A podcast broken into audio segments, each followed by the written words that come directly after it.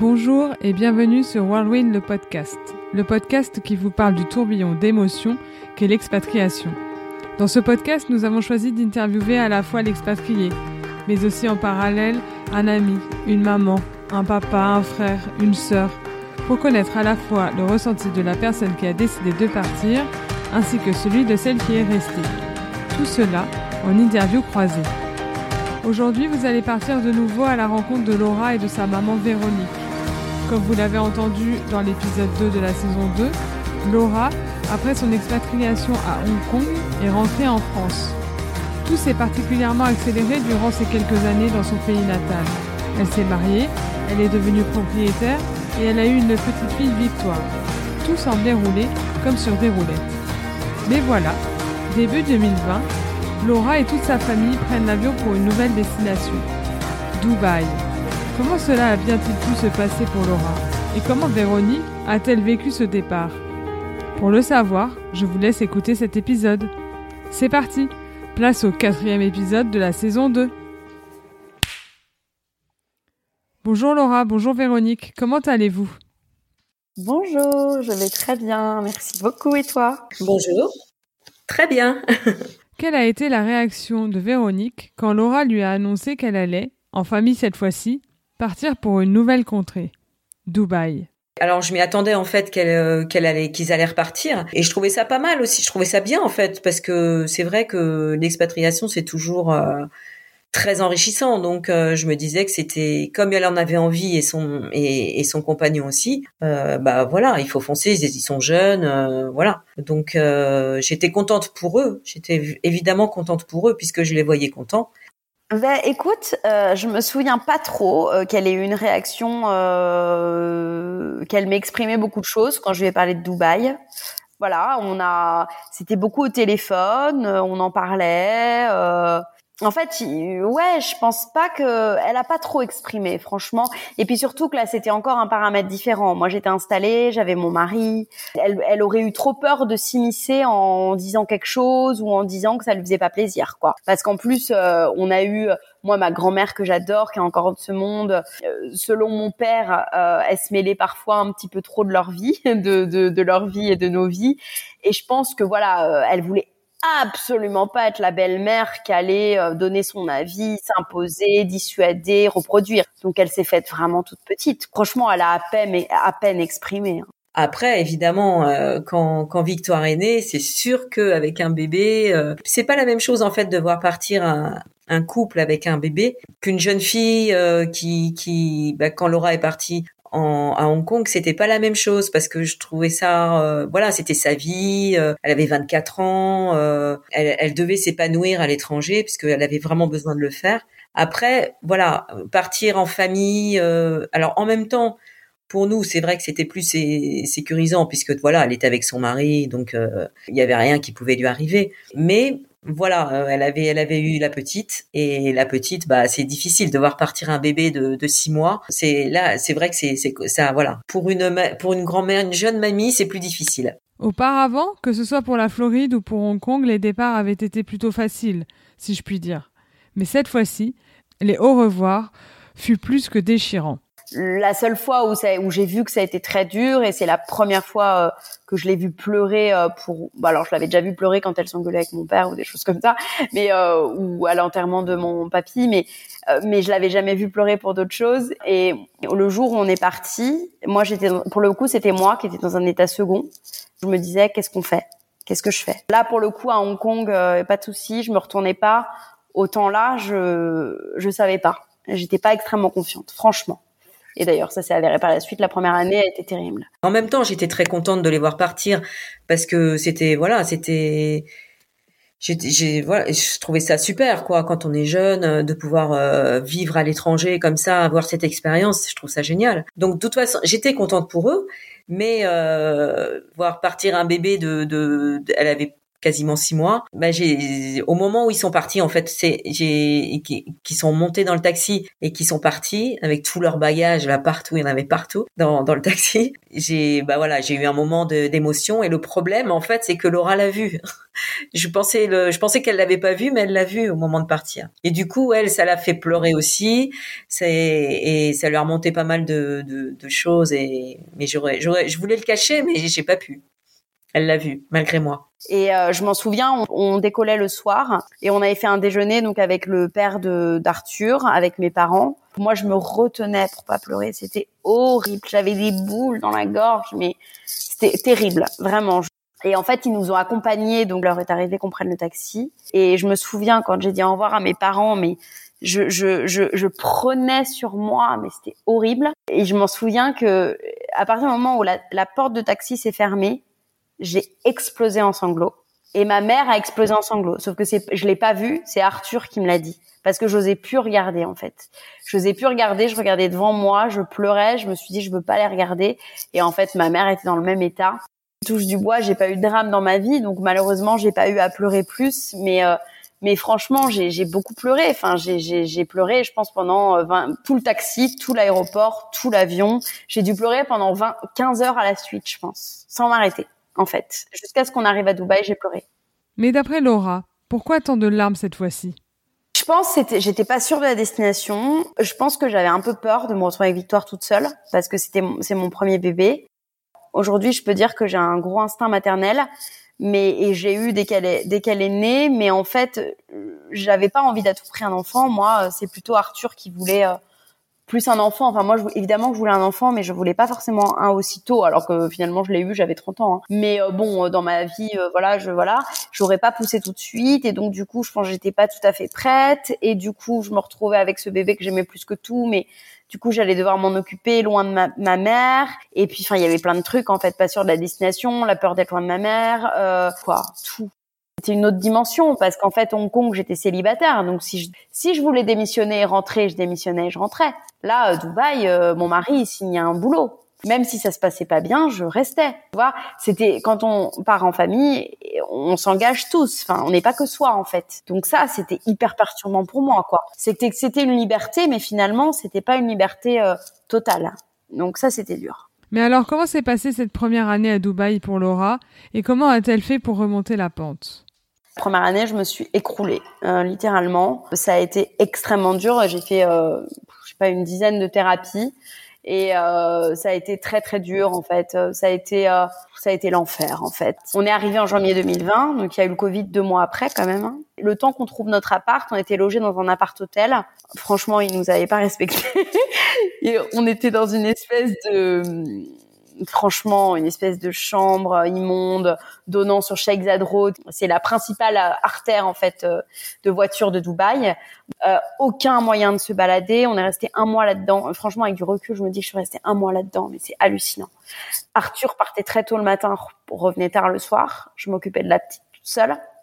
Je n'avais pas d'endroit où sortir, à part un mall à côté, donc un centre commercial à côté. On n'avait pas de voiture. Victoire était un tout petit bébé. Je m'en occupais 12 euh, heures par jour, sans amis, sans famille, en postpartum de ouf. Et pendant ce mois-là, par contre, je n'ai rien, j'étais un robot. Enfin, je ne me plaignais pas, j'étais, je cherchais les appartes, j'essayais d'organiser notre vie pour après. Donc, euh, j'ai pas du tout, enfin, j'avais aucun état d'âme en fait. Mais mais en fait, j'aurais pas eu d'autre état d'âme si tout s'était pas euh, manifesté sur mon corps, en fait. Et donc, on a trouvé un appart, mais on connaissait pas du tout Dubaï. Et ça, c'est notre podcast que j'ai fait sur le sujet. Mais Dubaï est une ville extrêmement dure à appréhender. C'est une ville où euh, il faut connaître pour trouver un appartement, parce qu'on trouve pas un bon appartement comme ça. Il y a beaucoup d'arnaques. Il y a des tours dans lesquelles il faut pas aller parce qu'elles sont pas de bonne qualité. Enfin voilà, il y a beaucoup beaucoup de choses, mais ça vraiment c'est pas l'objet du podcast. Mais bon voilà, on est allé de déconvenu en déconvenu. On est arrivé dans un appart, mais finalement qui s'est arrivé, qui s'est avéré presque insalubre, dans lequel on a vécu presque un an. Et en fait, donc, on est arrivé dans l'appart au mois de février. Il a fallu chercher une nanny, sachant que rien ne se passe comme euh, en France. Les nannies, malheureusement, il y en a certaines qui sont très mal considérées enfin qui parle même pas l'anglais. On a dû trouver une nanny, mais en fait ça l'a pas fait du tout parce que la, enfin j'en veux pas la pauvre, mais elle savait pas du tout s'occuper des enfants. Elle était très bonne pour le ménage, mais elle elle elle s'occupait pas du tout de Victoire. Elle lui mettait, enfin voilà, elle la mettait dans des écrans, elle la tenait pas sur des jeux. Enfin c'était horrible. Enfin bref, on a dû la renvoyer au bout de trois semaines. Donc moi j'ai essayé de trouver des nannies et en fait au mois de janvier j'ai commencé à avoir des douleurs partout dans le corps et en fait des douleurs que j'ai eues pendant pendant un an et en fait, je suis devenue hypochondriaque. J'ai développé des angoisses qui étaient terribles avec la peur de la mort permanente, avec, la peur de mourir tout le temps, avec la peur qu'il m'arrive quelque chose, avec euh, voilà, j'ai cru que j'allais mourir pendant un an, des douleurs partout. En fait, mon corps somatisait énormément. Tout en fait. Je pense le trop plein en fait de tout. Je pense le d'avoir un bébé m'expatrier me lancer à mon compte euh, tout je pense en fait. Tout est ressorti le postpartum et tout.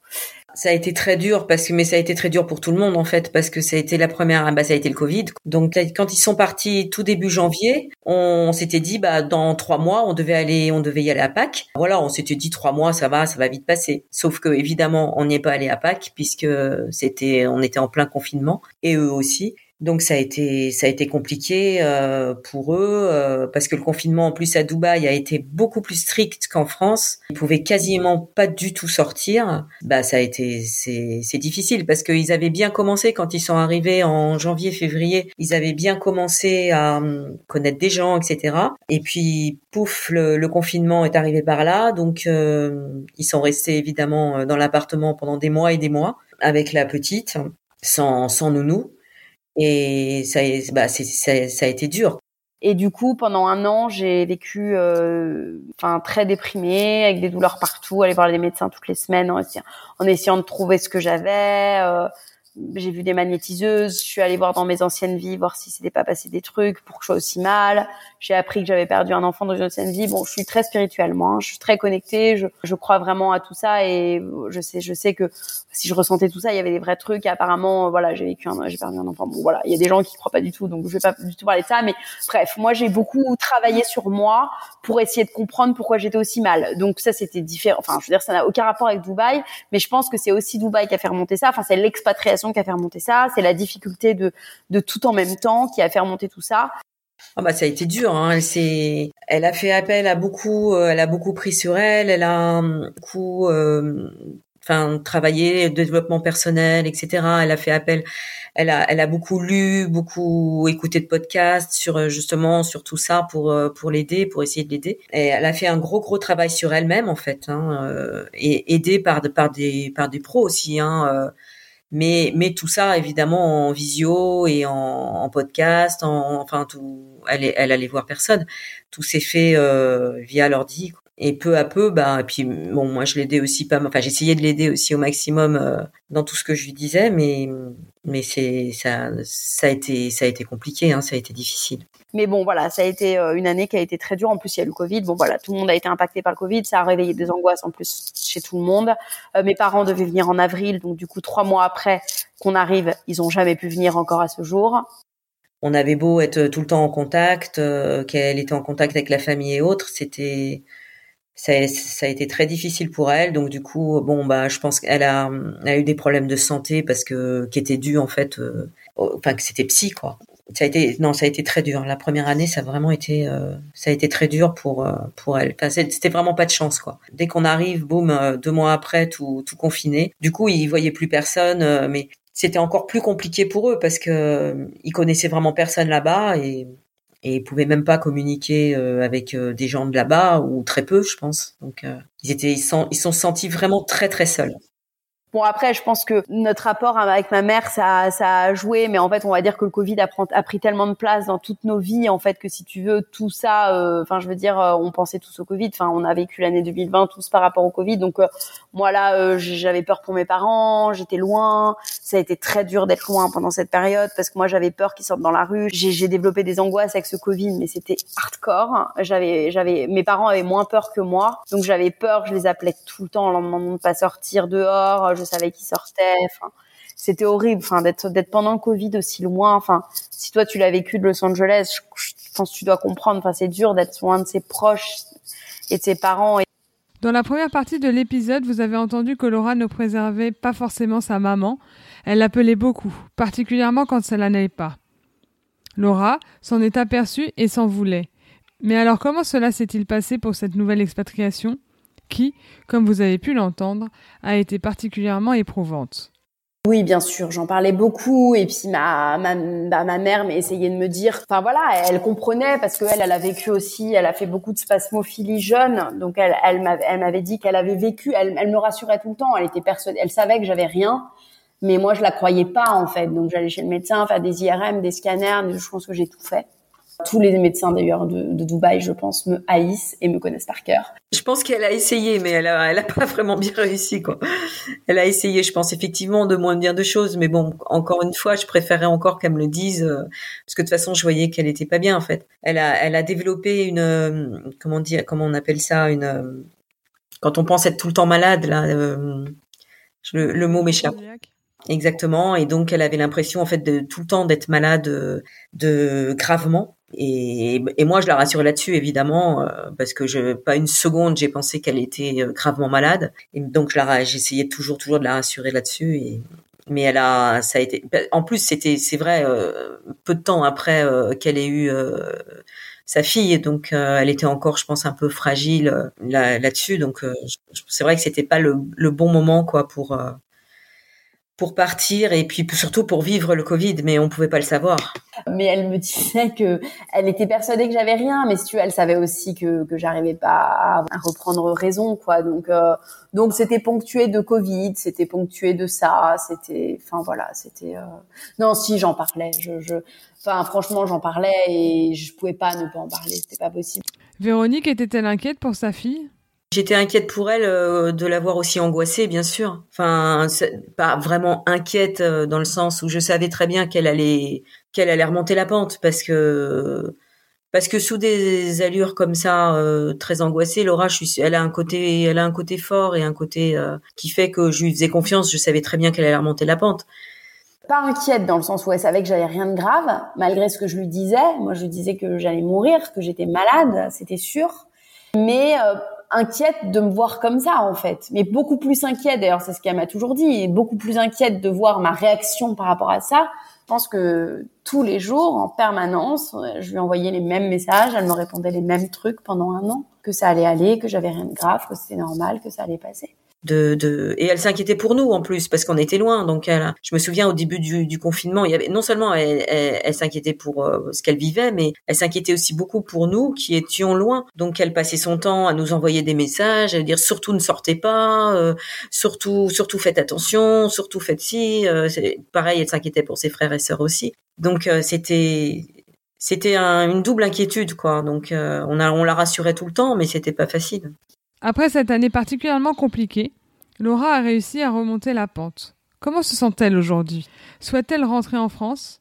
Personnellement, oui, très très bien. Euh, voilà, avec mon mari et ma fille, euh, ça se passe très bien. Euh, professionnellement, euh, euh, je le suis dans le sens où je fais ce que j'aime. Après, voilà, j'aurais pas forcément dû, mais bon, c'est la vie qui a fait ça, avoir un bébé, m'expatrier et me lancer à mon compte la même année. Je pense pas. Et ça fait beaucoup et professionnellement ça va. Enfin après euh, forcément j'ai du mal encore à à pérenniser vraiment ce que je fais parce qu'en plus moi je, m'adresse quand même au marché français dans mon boulot. Enfin je suis freelance en création de contenu écrit audio, j'ai des podcasts que je développe, je suis journaliste à côté, j'ai pas mal de trucs mais je m'adresse quand même au marché français. Je travaille avec des marques françaises, j'ai mes clients qui sont en France donc si tu veux j'ai pas assis ma mon boulot ici en fait. Comme certains, j'aurais pu décider de lancer des offres pour le marché de Dubaïot. Ça n'a pas été mon choix, alors qu'il y a une grosse communauté de Français.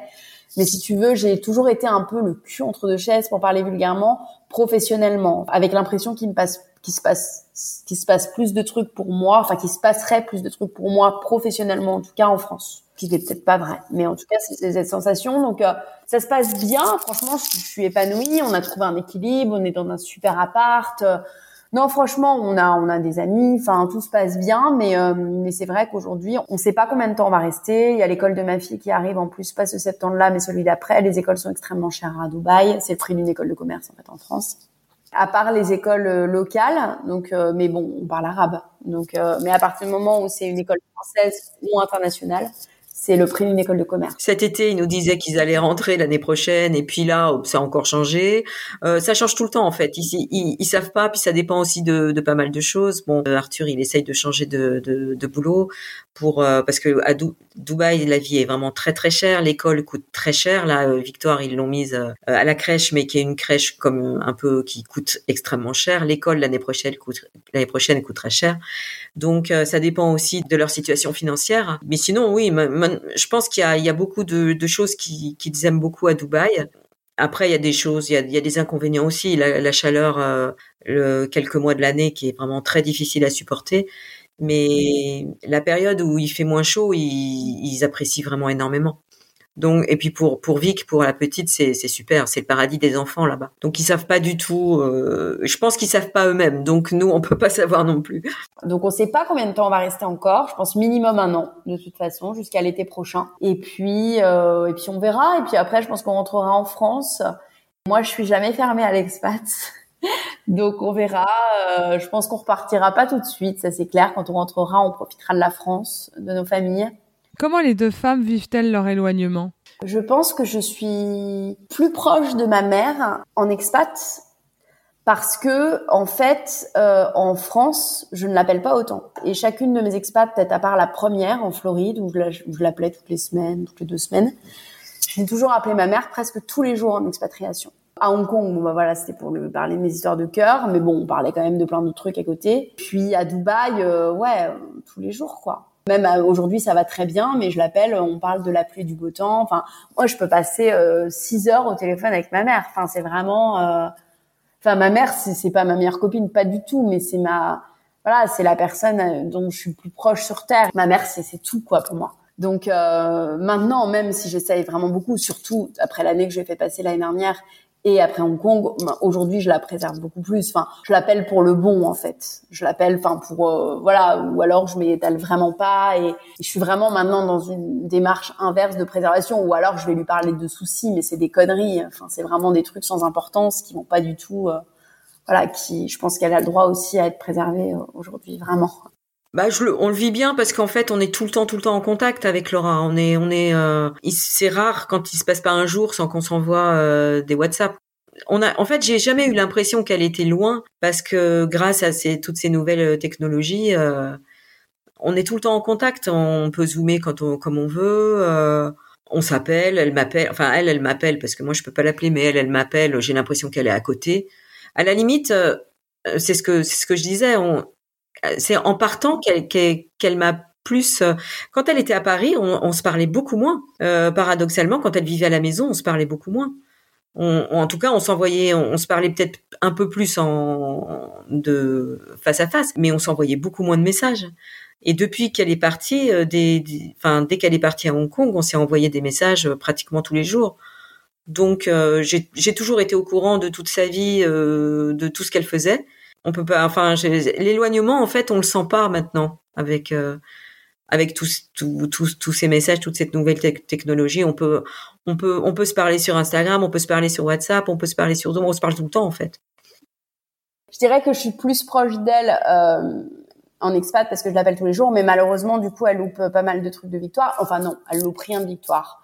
Euh, parce qu'on elle a en fait on a créé un, un groupe qui s'appelle Photo Victoire avec les grands-parents. Donc on envoie en minimum en moyenne trois vidéos par jour.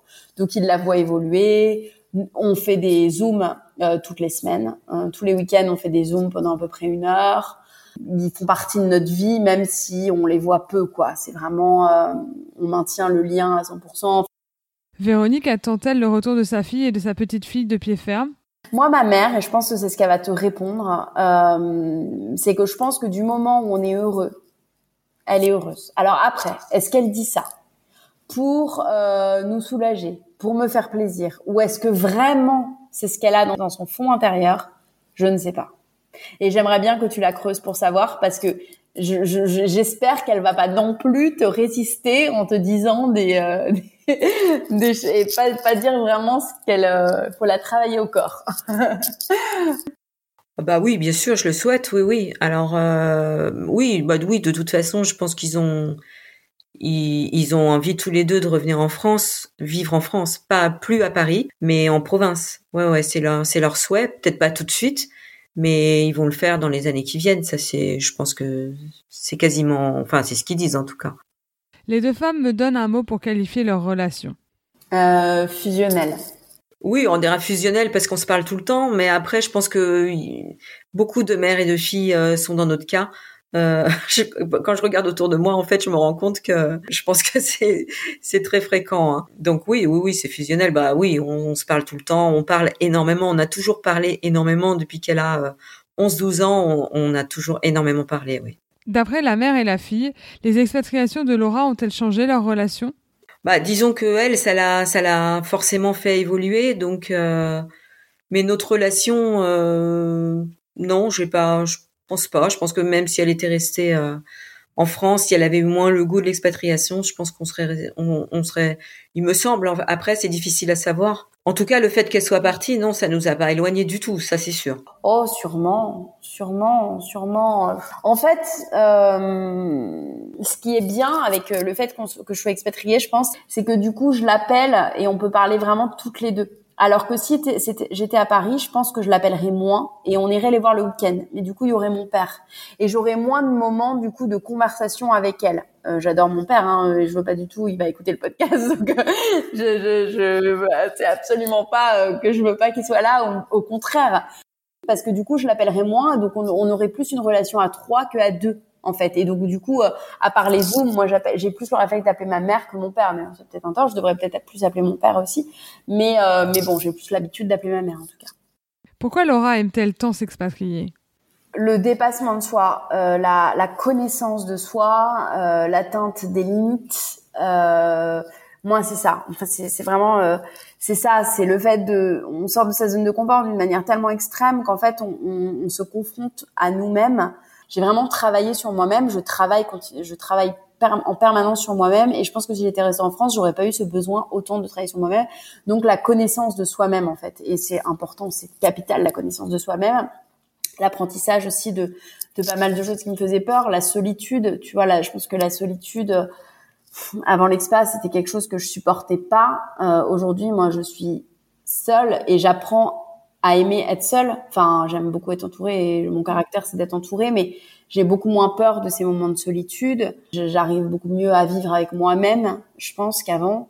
En fait, c'est tout ça. En fait, moi, pour moi, c'est l'autre jour j'ai interviewé Anne Solange Tardy sur mon podcast La Léa, rien à voir, mais c'est une phrase qui m'a marqué. Elle disait il y a les deux principales sources de développement personnel dans la vie, c'est avoir un bébé créer sa boîte. Et moi, je rajouterais vraiment l'expatriation. Je pense que l'expatriation est une source de développement personnel énorme pour toutes les raisons que je viens de te citer.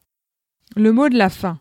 Les deux femmes se laissent un message personnel. Ok, alors euh, bah Lolo, euh, bah t'as, entendu tout ce que j'ai dit. Ben je suis, enfin c'est difficile de parler comme ça directement.